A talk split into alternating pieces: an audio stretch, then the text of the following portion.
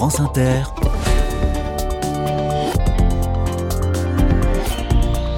Dorothée Barba.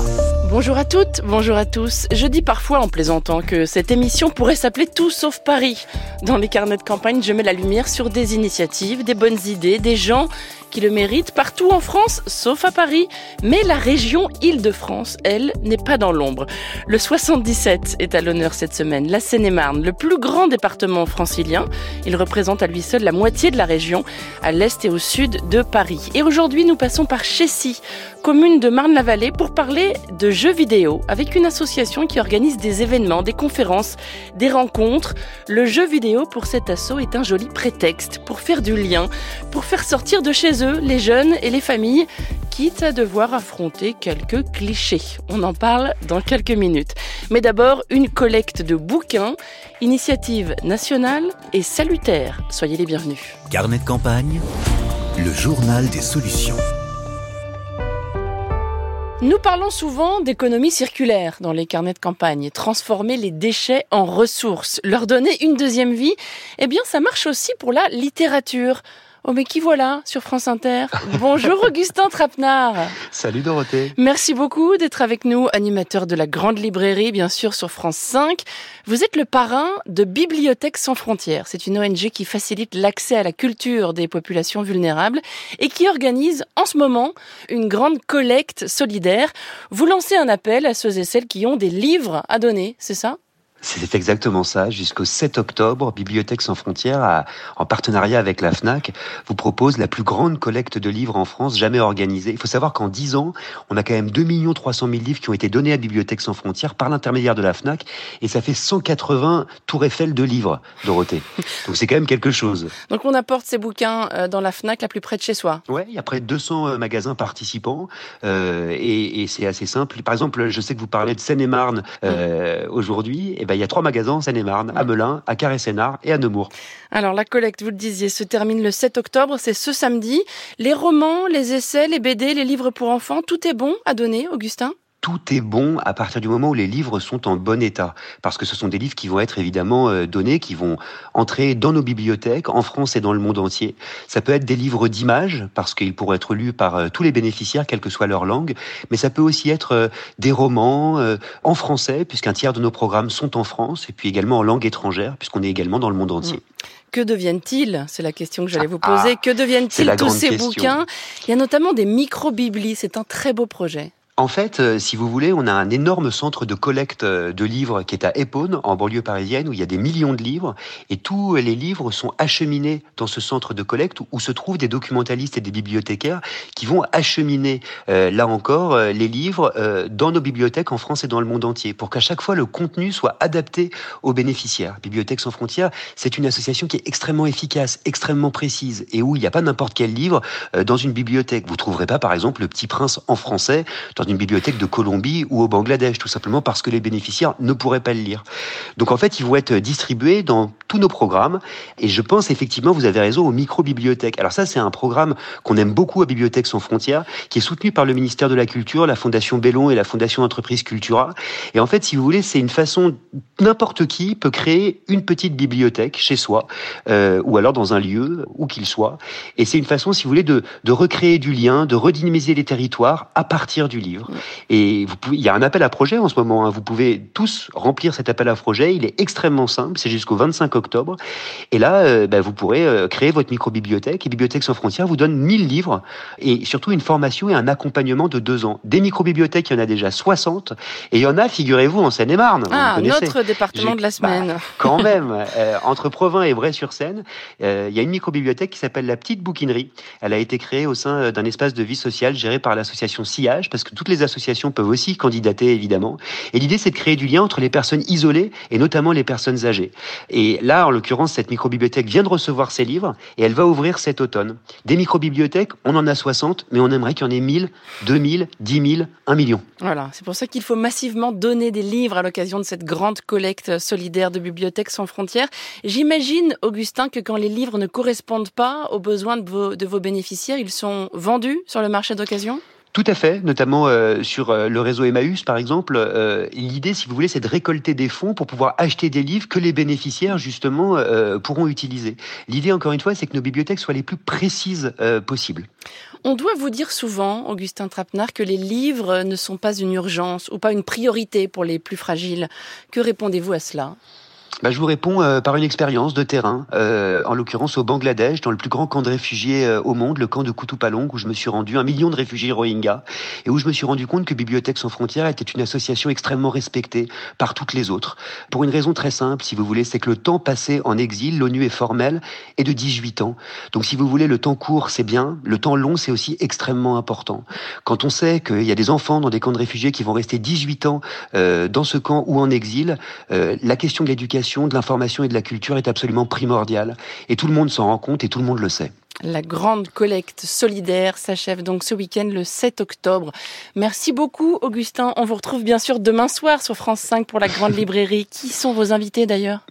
Ah, ça serait une grande émission avec Ken Follett qui nous accorde euh, son unique euh, télévision à la Grande Librairie pour la sortie de son nouveau livre et puis quand même un entretien exceptionnel avec le prix Nobel de littérature Patrick Modiano dont euh, le nouveau roman, le 45e, s'appelle La danseuse et est une merveille.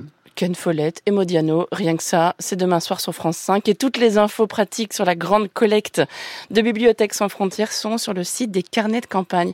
Toute dernière question, Augustin. Qu'est-ce que ça vous apporte à vous, ce rôle de parrain de Bibliothèques sans frontières? Je vais vous dire, ça fait six ans que je suis le parrain de Bibliothèques sans frontières et ça a changé ma vie. Pendant euh, 15 ans, euh, j'ai dit euh, à qui voulait l'entendre que la culture changeait le monde. Euh, j'en avais l'intuition, mais j'en avais pas la preuve. Et j'en ai eu la preuve en allant sur le terrain avec eux, en France et dans le monde entier. De Colombie au Bangladesh, euh, en passant euh, par les États-Unis, le Burundi, où on a un programme extraordinaire avec les enfants des rues. Et puis encore une fois, un tiers de nos programmes en France pour lutter contre les situations d'illettrisme et contre, et contre les situations les plus vulnérables avec le livre. Merci beaucoup, Augustin Trapenard. À bientôt. C'est moi. Salut Dorothée, à bientôt et merci. Un coup d'œil à la boîte mail des carnets de campagne avec des messages concernant la Seine-et-Marne, bien sûr. D'abord un courriel de Nicole pour nous parler d'un relieur. Monsieur Gros est relieur d'horreur dans son atelier Le Livre du Temps à Saint-Souplet, écrit cette auditrice, une activité qui tente à disparaître. Il relie les registres d'état civil pour les mairies, mais aussi tous les livres que les particuliers lui confient. Il restaure également les livres anciens. Il s'agit d'un travail artisanal, minutieux et créatif. Ce relieur travaille seul dans son atelier et il a besoin de développer son activité méconnue. Car les livres thermocollés remplacent les beaux livres, se désole cette auditrice. Il est important de transmettre et de faire perdurer cette activité très ancienne. Le monsieur est très réservé, c'est la raison pour laquelle je vous contacte, conclut Nicole, et elle signe Nicole, la compagne du relieur. C'est trop mignon. Le livre du temps, c'est à Saint-Souplet dans le 77. Et puis un message des copines. Coopine, ici s'écrit comme une coopérative. C-O-O-P apostrophe I-N. Magasin coopératif de produits bio, locaux et vrac à Melun, toujours en Seine-et-Marne. Créé en 2019 par un groupe de copines, ce magasin propose des produits respectueux de l'environnement à des consommateurs et consommatrices qui, sont aussi propriétaires de la coopérative, m'explique Karima dans ce courriel. Le magasin est participatif, autrement dit les membres de la coopérative s'engage à y consacrer au moins deux heures par mois à la caisse, à l'entretien ou à la gestion des stocks. Coopine, c'est à Melun, en plein centre-ville. France Inter. Carnet de campagne. Voici une association de Chessy dont l'ambition est de rassembler. Ça fait beaucoup de S, on dirait une, un exercice de diction. Chessy est une commune de Marne-la-Vallée, célèbre parce que s'y trouve le parc d'attractions Disneyland. Mais là n'est pas notre sujet aujourd'hui. Non, on parle de jeux vidéo avec Tiffaine Audouaneau. Bonjour. Bonjour. Vous êtes l'une des bénévoles de l'association Master Clash. Alors le jeu vidéo, d'après vous, est un outil de rassemblement? Oui, alors notre but principal de l'association, c'est de créer du lien social en cassant justement les, étiquettes euh, qu'on peut donner euh, aux, jeux vidéo, un peu des, critiques négatives. En organisant, nous, nos événements, on rassemble tout type de personnes, des enfants, des adultes, mais aussi euh, des des jeunes de, quartier ou, autres. Et c'est vrai que c'est vraiment intéressant de faire sortir les jeunes de leur champ et de leur canapé. Et voilà, ils jouent ensemble et ça fait vraiment une bonne dynamique. On organise pour euh, différents publics des tournois, mais aussi des animations euh, sur plusieurs consoles ou même des ordinateurs. Euh, voilà, c'est vraiment euh, montrer l'aspect positif du jeu vidéo malgré l'image euh, un peu cliché qu'on lui donne. Alors justement, je vais devancer les courriels furieux que nous allons forcément recevoir dans l'émission. Qu'est-ce que vous répondez à celles et ceux qui trouvent déplacé de mettre en lumière le jeu vidéo dans cette émission qui s'intéresse, je le rappelle, aux, aux initiatives positives? Alors tout d'abord, le jeu vidéo reste un élément de notre culture. Et nous, on est là pour euh, voilà proposer euh, quelque chose à, à tous ces, ces, gens qui aiment les jeux vidéo. Voilà, ce manque culturel en offrant des, des événements aux fans de, de pop culture. On, on, propose aussi des, des conférences euh, pour justement aux parents pour qu'ils aient plus confiance en leurs enfants, qu'ils aient moins peur des écrans. Voilà, c'est surtout une question de dialogue, d'échange avec avec leurs enfants pour ne pas tomber dans l'excès. Vous organisez aussi des conférences hein, pour sensibiliser les enfants et les parents sur l'addiction aux jeux vidéo, sur la violence éventuelle que cela peut causer. Ambassadeur pédagogue, c'est bien ça? Tout à fait, oui. C'est un collectif de l'État euh, qu'on a voulu rejoindre. On a été formé par ce collectif pour pouvoir euh, euh, proposer des conférences voilà, à destination des parents, mais aussi aux jeunes. Par exemple, dans quelques jours, on participe au forum euh, des collégiens à HSI, voilà, sur, euh, sur le bien-être. Mm. Et la commune de Chissy a voulu qu'on qu'on y participe par rapport à cette thématique-là. Oui. Et qu'est-ce qui vous plaît, Tiffaine, à titre personnel, dans cet engagement associatif?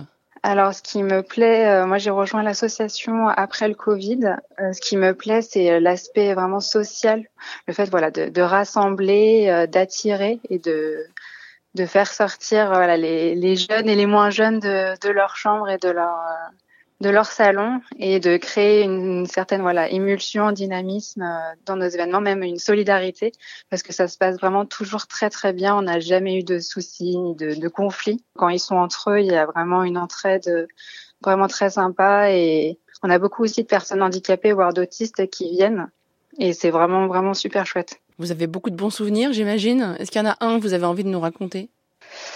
Euh, alors, on a beaucoup de bons souvenirs, effectivement. Euh, je vais dire le dernier en date, c'est euh, le fait d'avoir gagné un, appel d'offres à La Rochelle, parce que euh, ça nous permet voilà de, de nous développer et on est euh, à la base une petite structure et même une grosse collectivité comme le département de la Charente-Maritime s'intéresse à ce qu'on fait et, et, souhaite voilà proposer ça à, à leurs habitants. Qu'est-ce que vous organisez à La Rochelle? Alors c'est euh, des animations pour euh, tout public et euh, deux tournois, un sur Super Smash Bros et un sur Mario Kart. Donc des tournois euh, en présentiel, si j'ose dire. Voilà, c'est ça, oui. Ah bah c'est plus intéressant. Oui. Mm. Les prochains événements prévus en Seine-et-Marne, d'ailleurs, c'est ce week-end, hein, les 6 et 7 octobre. Tout le programme est sur votre site et on mettra un lien à la page de l'émission. Association Masters Clash à Chessy, en Seine-et-Marne. Merci beaucoup, Tiffany Audouano. Merci à vous. Bonne journée. Au revoir. Au revoir. Et nous jetons un œil, si vous le voulez bien, à l'itinéraire des carnets de campagne pour les semaines à venir, toujours dans le sillage du jeu des 1000 euros. On s'intéressera bientôt à la Lozère, à la Haute-Loire et à la Charente. Vos messages sont les bienvenus pour signaler des gens géniaux, des initiatives remarquables dans ces départements. Lozère, Haute-Loire, Charente, en version grille de loto, ça donne 48, 43, 16.